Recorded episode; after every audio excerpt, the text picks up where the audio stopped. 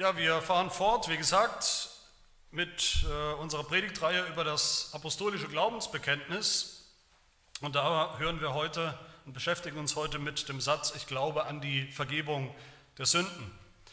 Und dazu wollen wir lesen aus dem Matthäusevangelium, Kapitel 18, einige Verse. Matthäus 18, ein Gleichnis Jesu ab Vers 21. Da fragt Petrus, Jesus, das heißt, da trat Petrus zu ihm, zu Jesus und sprach, Herr, wie oft soll ich meinem Bruder vergeben, der gegen mich sündigt? Bis siebenmal? Jesus antwortete ihm, ich sage dir nicht bis siebenmal, sondern bis siebzigmal siebenmal. Darum gleicht das Reich der Himmel einem König, der mit seinen Knechten abrechnen wollte. Als er anfing abzurechnen, wurde einer von ihnen vor ihn gebracht, der war 10.000 Talente schuldig. Weil er aber nicht bezahlen konnte, befahl sein Herr, ihn und seine Frau und seine Kinder und alles, was er hatte, zu verkaufen und so zu bezahlen. Da warf sich der Knecht nieder, huldigte ihm und sprach, Herr, habe Geduld mit mir, so will ich dir alles bezahlen.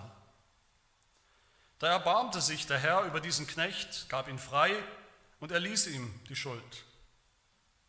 Als aber dieser Knecht hinausging, fand er einen Mitknecht, der war ihm hundert Denare schuldig. Den ergriff er, würgte ihn und sprach, bezahle mir, was du schuldig bist. Da warf sich ihm sein Mitknecht zu Füßen, bat ihn und sprach, habe Geduld mit mir, so will ich dir alles bezahlen. Er aber wollte nicht, sondern ging hin und warf ihn ins Gefängnis, bis er bezahlt hätte, was er schuldig war. Als aber seine Mitknechte sahen, was geschehen war, wurden sie sehr betrübt, kamen und berichteten ihrem Herrn, den ganzen Vorfall. Da ließ sein Herr ihn kommen und sprach zu ihm, du böser Knecht, jene ganze Schuld habe ich dir erlassen, weil du mich batest, solltest denn nicht auch du dich über deinen Mitknecht erbarmen, wie ich mich über dich erbarmt habe? Und voll Zorn übergab ihn sein Herr den Folterknechten, bis er alles bezahlt hätte, was er ihm schuldig war. So wird auch mein himmlischer Vater euch behandeln, wenn er nicht jeder seinem Bruder von Herzen seine Verfehlungen vergibt.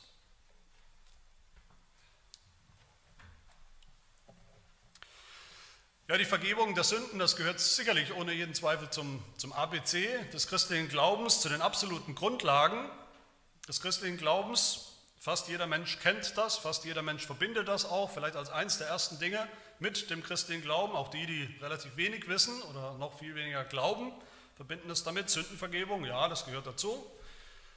Gott vergibt Sünden. Aber warum eigentlich? Ist das so, wie manche denken oder sagen, wie Voltaire oder auch der deutsche Dichter Heinrich Heine gesagt hat, Gott wird mir vergeben, das ist sein Beruf, das ist sein Job. Gott kann eigentlich gar nicht anders. Gott ist halt so, das hat er zu tun.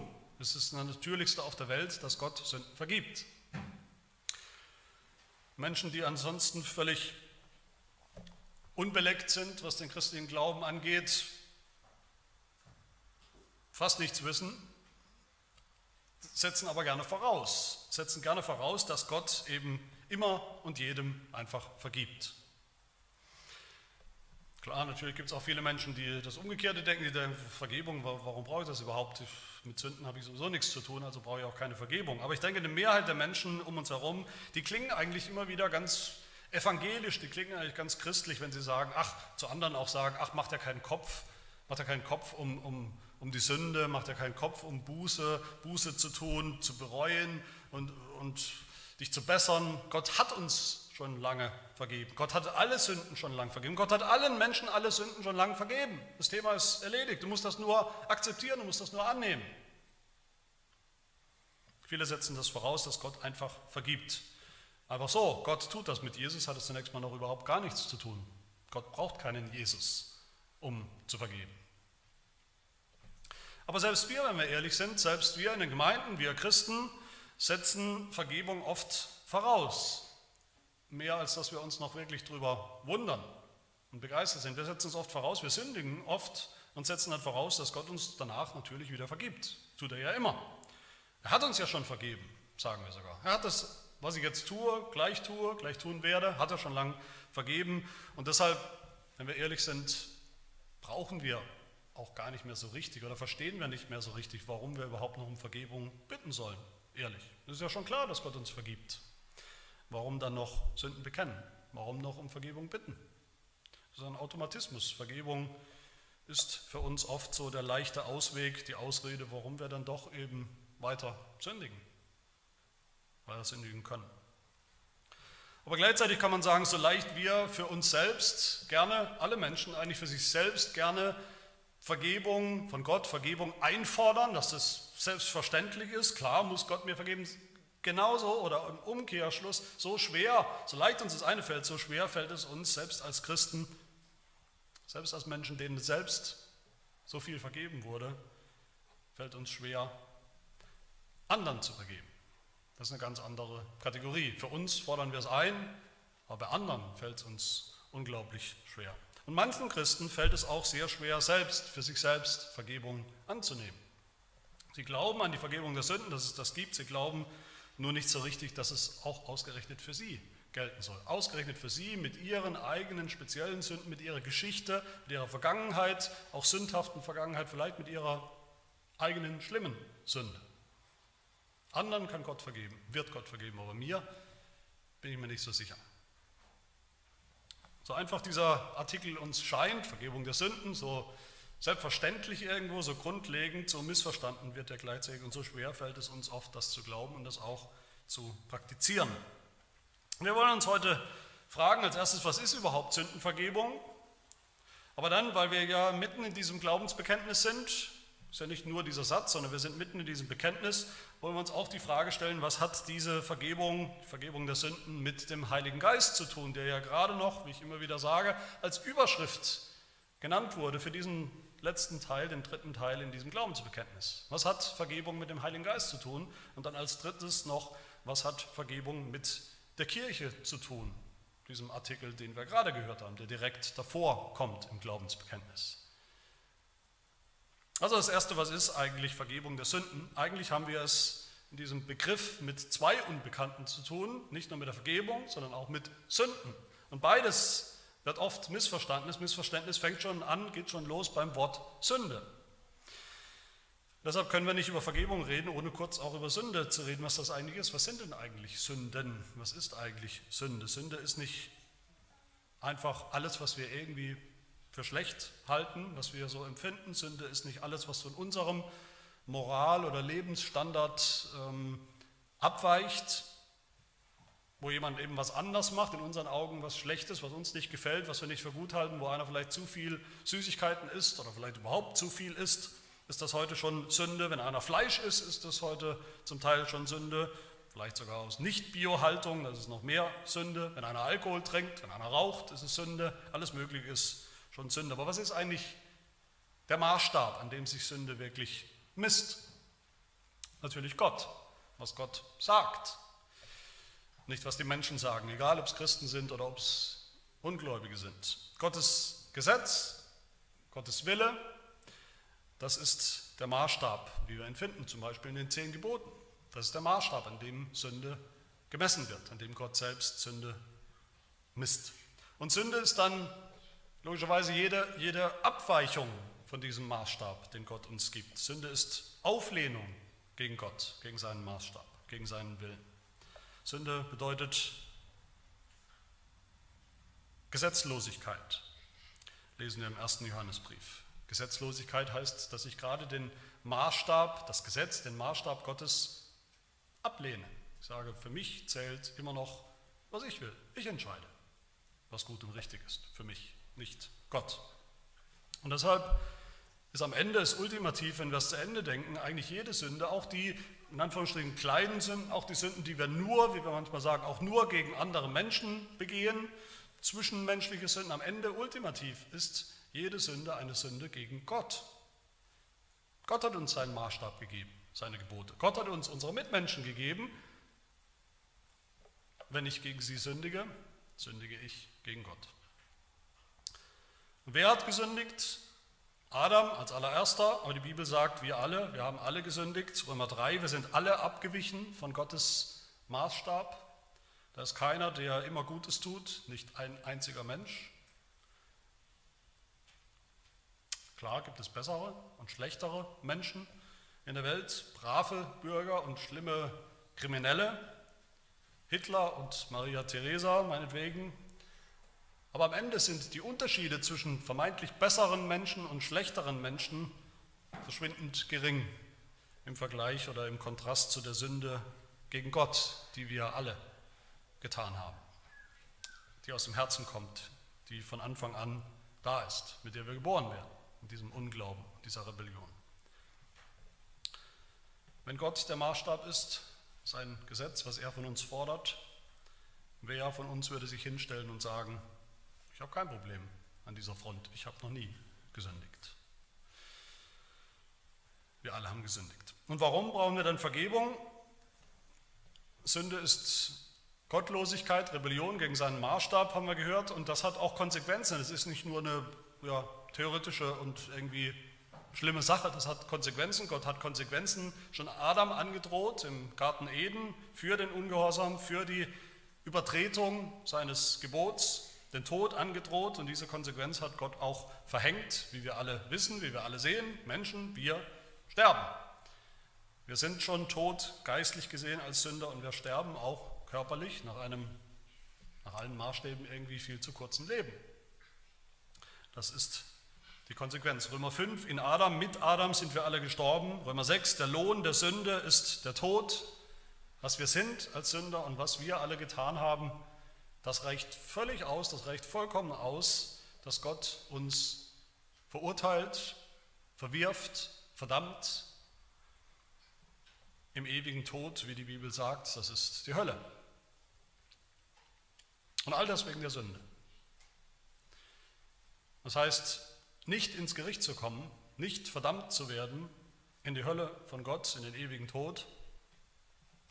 All das ist überhaupt nur denkbar, nur möglich, wenn es eine Vergebung für unsere Sünden gibt. Oder positiv ausgedrückt, um mit Gott ins Reine zu kommen, mit dem Gott, gegen den wir rebelliert haben, um in den Genuss einer, einer richtigen, reparierten Beziehung zu kommen mit Gott, um wieder zu werden, wie wir sein sollten, psychisch, vor allem aber geistlich gesund zu werden, heil zu werden im besten Sinne. Dafür brauchen wir alle Vergebung, Vergebung der Sünden, jeder einzelne von uns. Und damit kommen wir natürlich zur 500.000 Euro Frage. Was ist denn Vergebung der Sünden? Was ist das eigentlich? Vergeben bedeutet auch im Deutschen, vergeben heißt weggeben, abgeben, dass Sünden weggegeben werden, weg von uns, das griechische Wort für Vergebung bedeutet auch Freiheit oder Befreiung. Befreiung aus dem Gefängnis zum Beispiel, ist dasselbe Wort. Befreiung aus dem Gefängnis der Sünde, Befreiung aus der Sklaverei, selbe Gedanke. Die Sklaverei der Sünde. Das Wort für Vergebung bedeutet auch wegschicken. Dafür gibt es einige, eine ganze Menge Illustrationen in der Bibel, auch wieder vor allem im Alten Testament, für diesen wichtigen Gedanken von Vergebung als etwas wegschicken. Äh, nur zwei will ich kurz nennen, im sogenannten Jubeljahr im Alten Testament im Volk Israel oder Erlassjahr oder Halljahr, wie es auch heißt, da wurden in Israel einfach so plötzlich Sklaven weggeschickt, Sklaven freigelassen, als Frucht oder Bild des Evangeliums, als Reflexion von Gottes Gnade und Vergebung. Sklaven einfach in die Freiheit entlassen, einfach so, ohne dass sie was dafür getan haben. Und das andere ist das Bild vom Sündenbock in der Bibel, das wir sicherlich auch kennen. Ein, das war, heute kennen wir das sprachlich noch, den Sündenbock, aber das war ein echter Bock, ein echter Ziegenbock, auf den in Israel symbolisch äh, die Sünde des Volkes gelegt wurde. Und dann wurde dieser Sündenbock weggeschickt mit den Sünden. Die Sünden wurden weggeschickt, der Bock wurde weggeschickt in die Wüste, aus den Augen, aus dem Sinn. So wie eben, so ist das auch mit der Sünde, die vergeben wird. Vergeben, weggegeben, weggeschickt, weggenommen. Diese Bilder für Sündenvergebung sind so wichtig, so zentral im Alten Testament schon und im Neuen Testament, dass, dass es schon irgendwo richtig ist, Sündenvergebung als allererstes irgendwo mit dem christlichen Glauben zu verbinden. Und dass sie auch hier auftaucht in, diesem kurzen, äh, zusammen, in dieser kurzen Zusammenfassung des christlichen Glaubens in unserem Glaubensbekenntnis. Aber gleichzeitig muss man sagen, dass das nicht alle Menschen immer so gut fanden. Wir sehen heute irgendwie, jeder will das und setzt das voraus, dass es sowas gibt, Sündenvergebung, aber das war nicht immer so. in der Geschichte, als die frühe Kirche, die ersten Kirchen rumgegangen sind und gepredigt haben, das Evangelium verkündigt haben, haben Sündenvergebung gepredigt und, und angeboten im Evangelium. Sündenvergebung, Vergebung für sogar den allerschlimmsten Sünder. Und auch als das apostolische Glaubensbekenntnis eben auch diese Aussage, die Vergebung der Sünden für alle Sünden, verbreitet hat, da haben viele Ungläubige, viele Heiden drumherum zu den Christen gesagt, das ist ja nicht euer Ernst. Das ist nicht euer Ernst, dass jemand, nach eurem Verständnis kann jemand morden, vergewaltigen, die Ehe brechen, was auch immer er tut, solange er will. Und wenn er fertig ist, kann er einfach hingehen und um Vergebung bitten und er bekommt sie auch und, und alles ist wieder gut. Und wer fragt nach den Opfern, wer fragt nach Gerechtigkeit, das ist höchst unmoralisch, das ist eigentlich nicht gerecht, das ist eine Krise der Gerechtigkeit. Sowas so eine Vorstellung. Und die, die Ungläubigen kannten zwei Möglichkeiten, was sie heute immer noch kennen, nur diese zwei Möglichkeiten, wenn man schon von Sünde redet. Entweder der, der selbst gesündigt hat, findet auch einen Weg, wieder gut zu machen, selbst dafür zu bezahlen. Im schlimmsten Fall, also vielleicht ist es Geld oder es ist eine Strafe oder sogar die Todesstrafe. Oder er bleibt eben schuldig für immer. Die, Schuld kann man aber nicht einfach auflösen, ohne dass Gerechtigkeit passiert. Und das war, und das ist bis heute auch immer mal wieder noch ein, ein Vorwurf, ein konstanter Vorwurf gegen die Christen, gegen das Evangelium, gegen den christlichen Glauben, dass es unmoralisch ist, einfach so Vergebung anzubieten in, in unserer Botschaft, im Evangelium. Und wir müssen uns das wieder bewusst machen. Wir haben das, glaube ich, ein bisschen verloren, das Gefühl dafür, wie radikal und, und, und neu und auch anstößig diese Botschaft war, damals diese Botschaft von der Vergebung für Sünden. Das war, da gab es einen moralischen Aufschrei. Und es ist immer noch radikal, wenn man es richtig versteht, auch heute. Auch heute denken viele Menschen so, da betrügt einer den anderen in der Ehe, da bricht einer die Ehe, da gehen Familien kaputt deshalb, da missbraucht einer, missbraucht ein Erwachsener Kinder, da ist ein Ehepartner gewalttätig gegenüber dem anderen, da wird gelogen und betrogen, da werden Leben oder Existenzen kaputt gemacht und dann sollen wir einfach vergeben, einfach vergeben. Das ist eure Botschaft, eure schöne christliche Botschaft. Und wer kümmert sich dann um, um den Schmerz? Wer kümmert sich um die himmelschreiende Ungerechtigkeit, die da passiert ist? Wie, wie soll das überhaupt gerecht sein, sowas? Ist das nicht völlig unmoralisch eigentlich? Ist das nicht eine schwache, eine billige Moral, wenn Sünde einfach so, wie es passiert, jeder weiß es, und jetzt wird sie einfach so vergeben, ohne dass es jemanden irgendwas kostet? Einfach weg. Aber genau das, meine Lieben, ist das größte Missverständnis von Vergebung, von Sündenvergebung, das wir heute überall sehen, dass sie scheinbar nichts kostet, dass sie scheinbar billig ist. Dass Gott einfach so vergeben kann und es tut.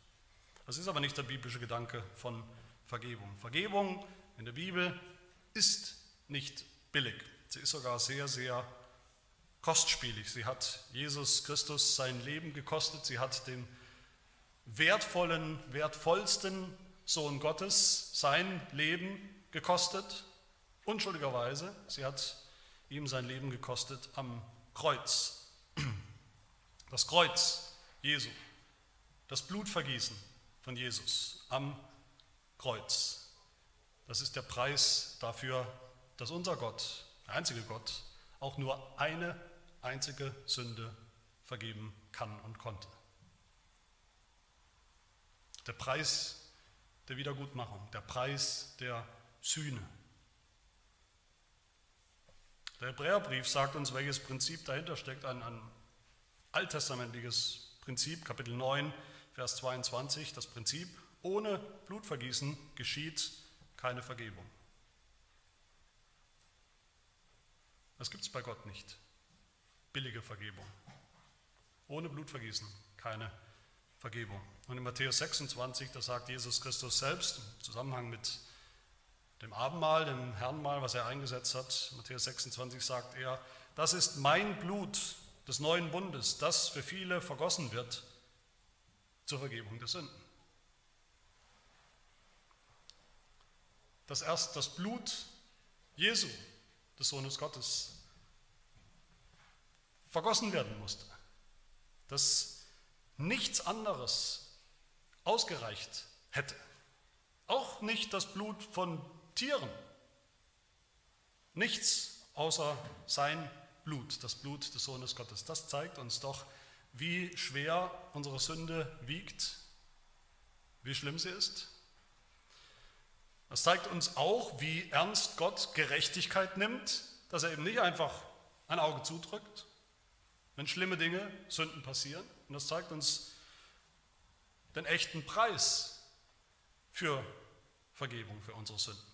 Und es zeigt uns natürlich auch den Wert des Opfers Jesu. Wie wertvoll sein Blut, sein Leben war. Jede einzelne, auch noch so kleine Sünde, die wir jemals begangen haben, erfordert nichts weniger als das Blut des Sohnes Gottes, seinen Tod, damit Gott sie überhaupt vergeben konnte, gerechterweise vergeben konnte und noch kann. Und gleichzeitig ist dieses Blut Jesu von seinem Sohn so kostbar, so kostbar gewesen in den Augen Gottes, dass er damit auch wirklich bereit ist und in der Lage ist, nicht nur irgendeine, sondern alle Sünden, selbst die aller, allergrößten Sünden gerechterweise zu vergeben. Beides ist im Blut Jesu zu sehen. Nur so kann Gott uns wirklich vergeben. Aber das gilt ja dann auch für uns. Wir haben ja hier, wenn es um die Vergebung der Sünden geht, geht es ja nicht nur um eine Beziehung zwischen uns und Gott, es geht ja auch um eine horizontale Beziehung von Mensch zu Mensch. Wir sollen ja einander auch vergeben. Wir sollen vergeben unseren Schuldigern, beten wir regelmäßig. Die kleinen und die großen Sünden. Wir sollen sogar unseren Feinden vergeben. Und auch bei uns stimmt das. Auch bei uns ist das richtig, dass Vergebung immer etwas kostet. Vergebung ist nicht kostenlos. Jemandem das, was er mir angetan hat, vielleicht etwas Schlimmes, eine schlimme Sünde, eine Sünde, ob klein oder groß, egal, das wegzugeben, diese Sünde wegzuschicken, diese Sünde nicht anzurechnen, nicht vorzuhalten, nicht vorzurechnen, das kostet. Das kostet uns etwas. Damit nehmen wir sozusagen dieses Unrecht auf uns, als wäre es nicht passiert. Wir nehmen es dem anderen weg und nehmen es auf uns. Und das fällt uns mit Recht schwer. Es fällt uns unglaublich schwer. Das fällt uns oft so schwer, dass wir denken, es ist schier unmöglich, so zu vergeben. Aber Gott lässt uns nicht allein damit, diese Bürde zu tragen. Nein, er sagt uns, er sagt zu uns, auch diese Schuld, die der andere an dir aufgehäuft hat. Auch diese Sünde, auch dafür ist mein Sohn gestorben am Kreuz. Er hat diese Schuld, diese Last schon getragen. Du musst sie gar nicht mehr tragen. Du kannst sie nicht tragen. Du musst sie nicht tragen. Gib sie, gib sie ab, wohin sie gehört. Gib sie an Jesus, der sie schon getragen hat. Vergeben, wirklich vergeben kann nur der, dem selbst vergeben wurde von Gott. Der weiß, wo Vergebung zu finden ist, wo er sie selbst gefunden hat, nämlich am Kreuz. Und der weiß, was der Preis, der wahre Preis von Vergebung ist, nämlich das Blut Jesu. Aber ich habe es schon angekündigt, wir, wollen uns, wir müssen uns hier auch fragen, was hat denn diese Vergebung der Sünden, was hat es mit dem Heiligen Geist zu tun? Wir sind ja im dritten Teil des Glaubensbekenntnisses unter dieser Überschrift vom Heiligen Geist. Und erst dann bekennen wir die heilige Kirche und dann eben heute die Vergebung der Sünden. Wieso steht Vergebung unter, dem, unter der Überschrift des Heiligen Geistes, der Heiligung? Eigentlich ganz einfach, weil so vergeben, wie wir es gerade gehört haben, so zu vergeben, einander zu vergeben, das liegt uns nicht, das liegt uns nicht im Blut, das können wir nicht sowieso, das können wir nicht natürlicherweise. Als Menschen, so sind wir nicht als Sünder. Wir sind genau das Gegenteil, natürlicherweise. Ich würde sogar sagen, das ist völlig unmöglich, so zu vergeben. Für jemanden, der nicht den Heiligen Geist hat. Der nicht glaubt an das Evangelium. Der nicht selbst Vergebung der Sünden erfahren hat. Das ist eine Frucht, so vergeben zu können. Eine Frucht des Evangeliums. Eine Frucht, die der Heilige Geist bewirkt. Derselbe Heilige Geist, der uns den Glauben geschenkt hat, der uns vergewissert, dass wir Vergebung der Sünden haben, immer wieder neu, Tag für Tag, ist das ja relevant für uns, jeden Tag. So oft wir sündigen, brauchen wir diese Vergewisserung der Vergebung der Sünden. Derselbe Heilige Geist, der verändert uns auch. Dass wir es nicht nur ein für alle Mal sehen im Evangelium, wir haben jetzt heute ein für alle Mal Sündenvergebung. Er verändert uns auch, der Heilige Geist, er verändert uns, macht uns von Menschen, die, die eben ganz natürlich, menschlich, normal, fleischlich reagieren. Und was ist das, wenn jemand was uns angetan hat? Wie wollen wir natürlicherweise reagieren? Wir wollen zurückzahlen, wir wollen die Sünden uns erinnern, wir wollen die Sünden auflisten, wir wollen sie nicht vergessen, wir wollen sie dem anderen vorhalten und nicht einfach vergeben. Wir wollen sogar vielleicht Rache üben, heimzahlen. Der Heilige Geist verändert uns von solchen Menschen zu geistlichen Menschen. Menschen mit veränderten Herzen. Menschen, die bereit sind zu vergeben, die größten Sünden, und es auch können durch die Kraft des Heiligen Geistes. Zu Eheleuten, die selbst einander schlimmste Sünden vergeben können, zu Familien, in denen auch viele schlimme Dinge passieren. Die größten Enttäuschungen vergeben werden, zu Gemeindegliedern, die einander Sünden vergeben, von Herzen, zu Christen, die selbst ihren schlimmsten Feinden vergeben können.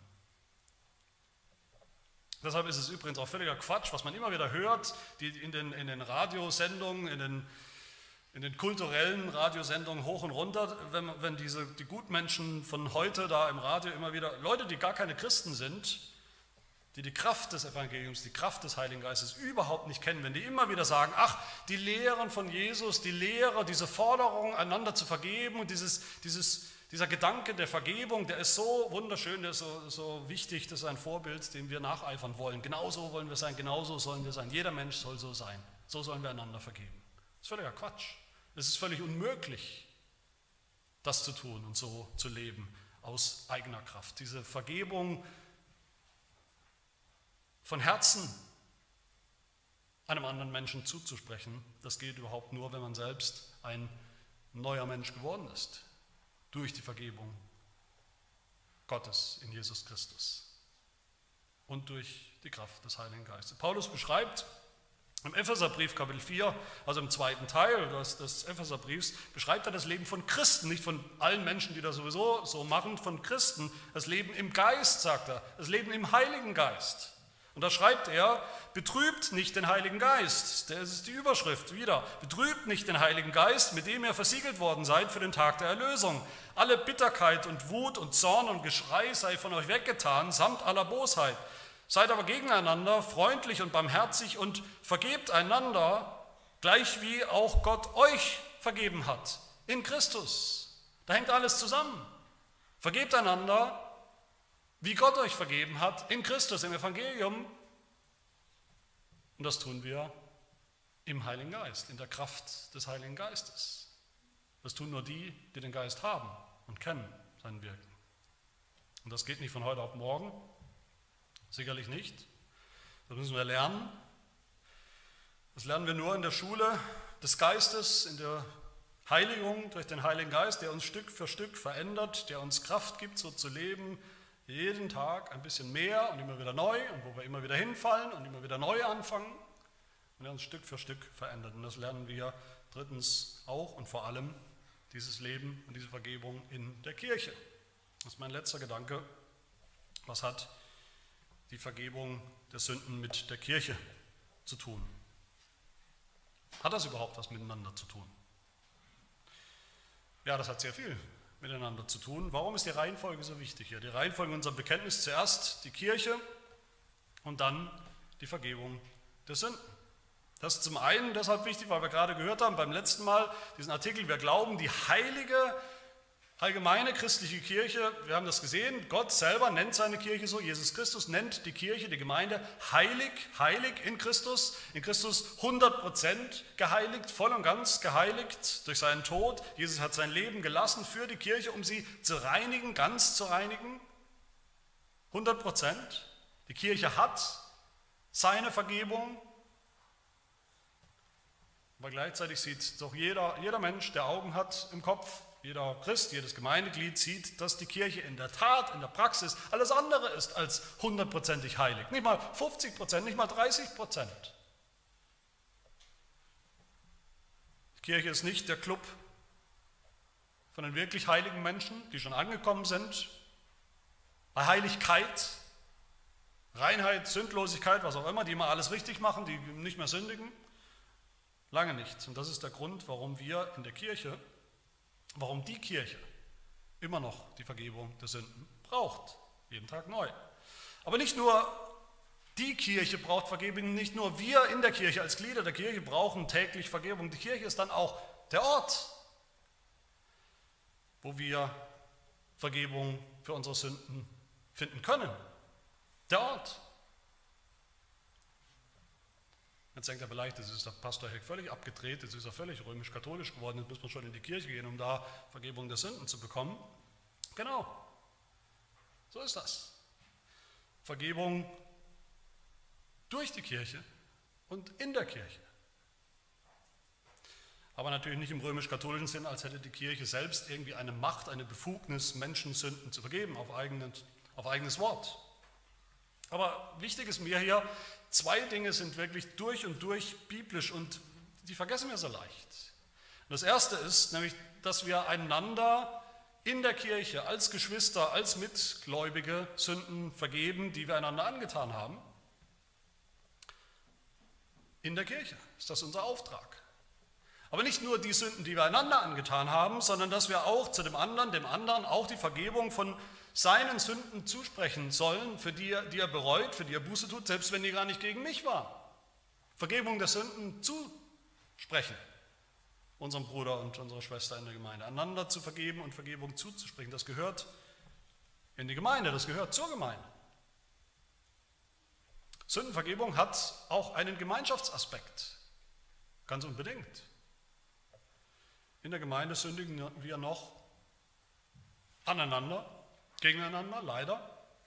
Und in der Gemeinde lernen wir auch, einander zu vergeben und Vergebung zuzusprechen. Wie können wir unseren Feinden vergeben, wenn wir nicht mal gelernt haben, denen zu vergeben, die wir lieben und die uns lieben, in der Familie und in der Gemeinde? Das ist die Schule, die Grundschule. Matthäus 18, Vers 15, wenn aber dein Bruder an dir gesündigt hat, so gehe hin direkt vor dem Gleichnis, das wir gerade gehört haben. So geh hin, wenn er gesündigt hat, geh hin, weise ihn zurecht, unter vier Augen hört er auf dich, so hast du deinen Bruder gewonnen. Warum gewonnen? Das, ist, das klingt fast wie ein, wie, ein, äh, wie ein Spiel, wo man gewinnt. Ist aber nicht gemeint. Gewonnen, weil wir bereit waren zu vergeben. Er hat gegen uns gesündigt. Wir waren bereit zu vergeben und wir gehen hin und er ist bereit, Buße zu tun, zu bereuen und die, die, die Vergebung auch anzunehmen. So haben wir einen gewonnen. So haben wir einen Bruder gewonnen oder eine Schwester gewonnen. So haben wir eine Beziehung wiedergewonnen, die gestört war durch die Sünde. So hat jeder gewonnen. Äh, wie gesagt, in diesem ganzen Teil des Glaubensbeginnes geht es um Heiligung. Heiligung oder ein, ein wichtiger, ein integraler, ein unverzichtbarer Teil unserer Heiligung ist genau das, dass wir lernen zu vergeben, wie Jesus uns vergeben hat und noch vergibt. Wir beten ja ständig, wir beten ständig diese Bitte, vergib uns unsere Schuld, wie auch wir vergeben unseren Schuldigern dass wir so lernen zu vergeben, wie Gott uns vergeben hat. Genauso geduldig, genauso oft, genauso wirklich, genauso von Herzen. Solange wir immer noch fragen, vielleicht sagen wir es nicht in Worten, aber vielleicht ist es doch irgendwo im Kopf oder in unserem Herzen, solange wir immer noch, immer noch fragen, wie oft, ja, wie oft soll ich das noch tun? Wie oft und wie viel und wie, wie, wie schlimme Sünden muss ich denn noch vergeben? Bis zu sieben Mal, also sozusagen die Obergrenze, dann ist das Fass aber voll, mehr nicht. Solange wir noch so denken, haben wir nichts verstanden, haben wir nicht verstanden, was uns alles vergeben wurde und wie oft. Und solange sind wir auch nicht besonders weit gekommen in unserer eigenen Heiligung.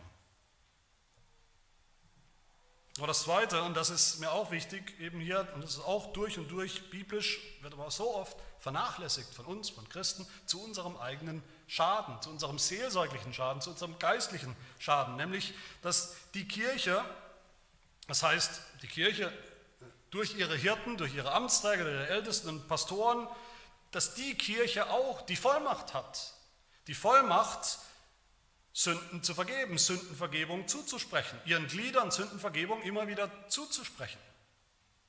Nicht nur als Erinnerung, ja, ich erinnere dich daran, Jesus hat dir schon lange vergeben, sondern als echten Zuspruch in dem Moment, wo es gesprochen wird, ist die Sündenvergebung, die Vergebung Jesu neu da und neu gültig. Das tun wir zum Beispiel in der sogenannten Absolution im Gottesdienst oder dem Zuspruch der Sündenvergebung im Gottesdienst als Teil der Liturgie. Die Gemeinde, wir gemeinsam, wir bekennen unsere Sünden, hoffentlich von Herzen, tun Buße, aktuelle Sünden, nicht allgemein, ja, ich bin ein Sünder, ich bin ein schlimmer Sünder, das bekennen. wir bekennen ja konkrete Sünden, die wir gerade noch, vielleicht in den letzten Tagen, vielleicht noch vor einer Stunde begangen haben, und die Amtsträger sprechen uns zu, der Gemeinde zu, an Christi Stelle, diese Sünden, auch diese Sünden sind dir genauso konkret auch vergeben.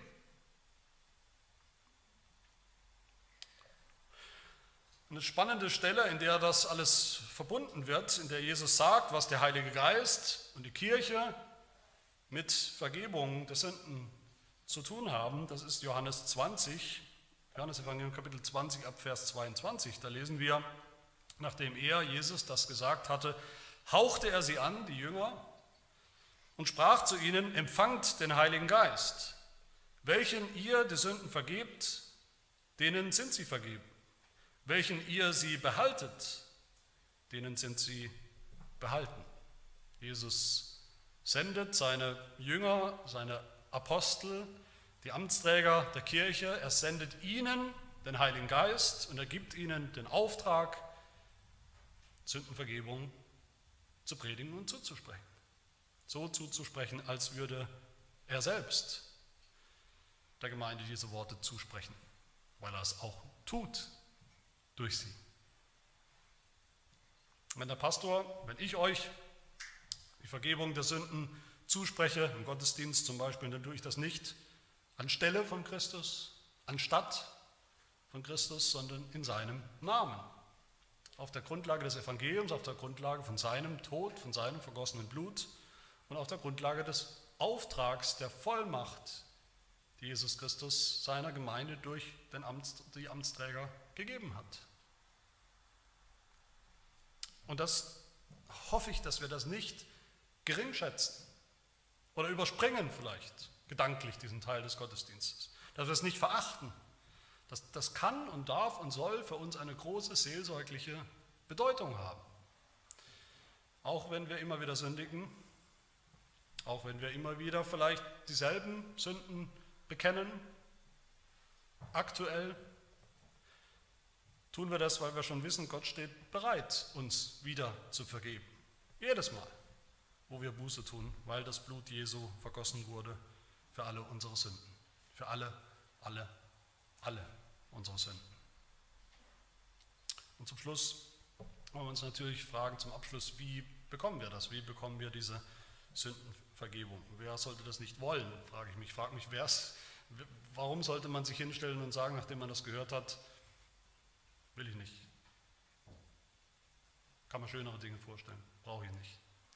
Da muss man schon sehr hartherzig oder ignorant sein über sich selbst, perfektionistisch über sich selbst denken, ich mache doch nichts falsch, ich sündige nicht. Wenn wir denken, wir sind vielleicht die einzigen Menschen, die diese Vergebung nicht brauchen, wenn wir dieses Angebot ausschlagen. Aber wie bekommen wir diese Vergebung der Sünden? Wir haben die nicht einfach so, wir haben sie nicht einfach sowieso, wir haben sie nicht einfach in der, in der Tasche weil Gott halt sowieso Sünden vergibt, weil das sein Job ist. Wir haben sie nur im Glauben. Ich glaube an die Vergebung der Sünden. Das bekennen wir. Wir haben sie, wenn wir glauben, dass wir überhaupt Sünder sind, denen vergeben werden muss. als einzige Chance. Weil wir es verbockt haben, weil wir es täglich verbocken und weil wir selber nichts bringen können, um irgendwas wieder gut zu machen davon. Wenn wir an Jesus glauben, den Sohn Gottes, der Mensch geworden ist, um zu sterben am Kreuz, um sein Leben zu lassen, um den Preis zu zahlen, die Sühne, den Sühnepreis. Wenn wir glauben an sein Blut, dass es so kostbar ist, mehr als genug, dass es mehr als ausreicht als Preis, als Bezahlung für alle meine Sünden für immer. Vergangene Sünden, gegenwärtige und alle zukünftigen Sünden. Dann haben wir diese Vergebung. Manchmal scheint uns das fast zu leicht oder zu billig zu sein, zu einfach zu sein, dass wir glauben, dass Gott uns einfach so vergeben kann. Auch die schlimmsten Dinge scheinen uns zu einfach, zu billig, einfach so im Gebet mal schnell um Vergebung zu bitten und dann war es das, dann haben wir es. Manchmal denken Menschen, ist ja schön und gut, aber ich, ich habe einfach zu viel getan. Zu schlimme Dinge. Meine Sünden sind einfach zu groß, als dass, Gott, als dass das noch gelten würde, dass Gott sie einfach so vergeben kann. Wir haben das vielleicht alle schon gehört. Ich habe es gehört von Frauen, die Abtreibungen hatten oder eine Abtreibung hatten, als sie jung waren, einen Fehler gemacht haben, eine Sünde begangen haben und dann lässt es sie nicht mehr los ihr ganzes Leben lang, dass das Sünde war, eine Sünde, die nicht einfach so weggeht, sich in Luft auflöst. Und wie soll die einfach so vergeben werden? Und die Frau oder die Frauen dann oft denken, ich muss dafür büßen, selbst büßen.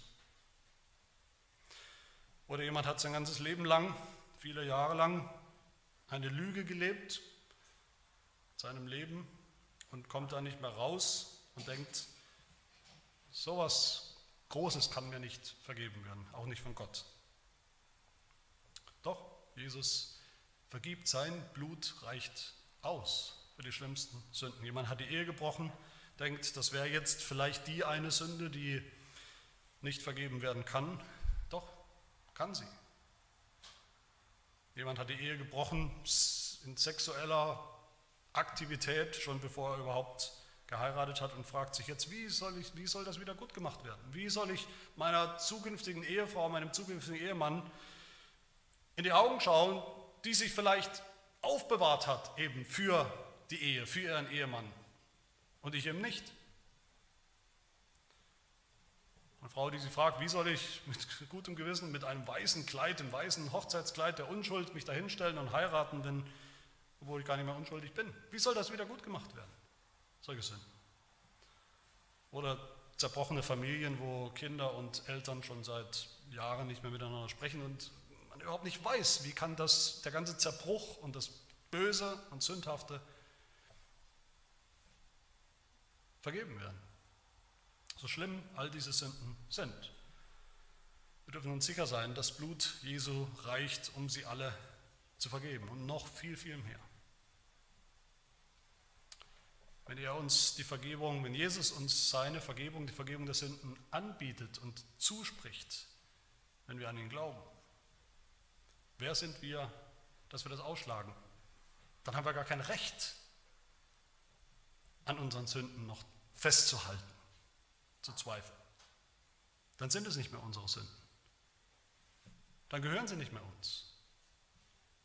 Jesus hat sie schon auf sich genommen. Wenn wir sagen, er kann uns diese eine Sünde, kann er uns eigentlich gar nicht vergeben, dann sagen wir damit am Ende, Jesus ist umsonst ans Kreuz gegangen. Es hat nichts gebracht.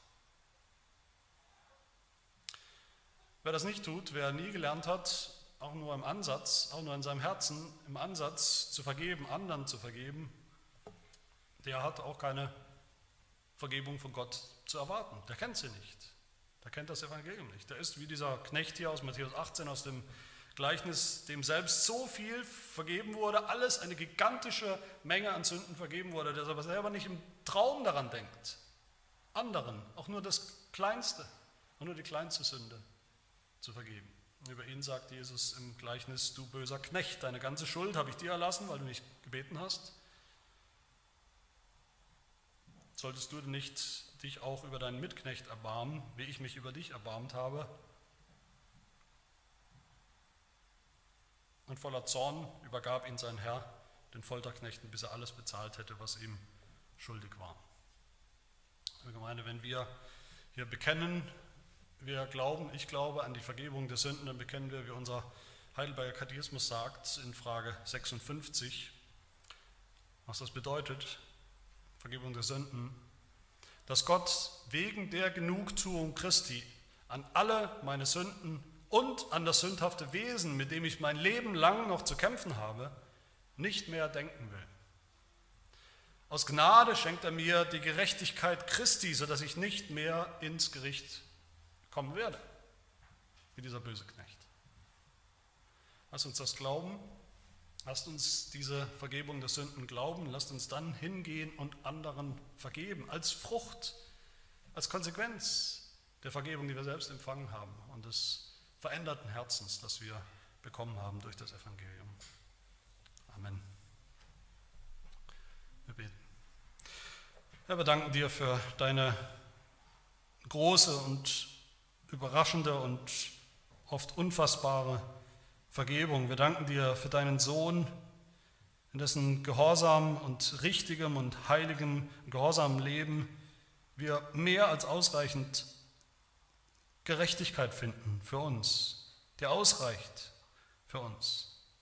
Und wir danken dir für seinen Tod, für sein Blutvergießen, in dem wir mehr als ausreichend Sühne und Wiedergutmachung und Vergebung finden für alle erdenklichen Sünden, für alle unsere Sünden. Mach uns zu Menschen, die auch von Herzen bereit sind, anderen zu vergeben, unseren, den Menschen, die uns am nächsten sind, und bis hin zu unseren Feinden, weil wir ergriffen sind vom Evangelium der Vergebung in Jesus Christus, weil wir wissen, was uns alles vergeben worden ist. Das bitten wir in Jesu Namen. Amen.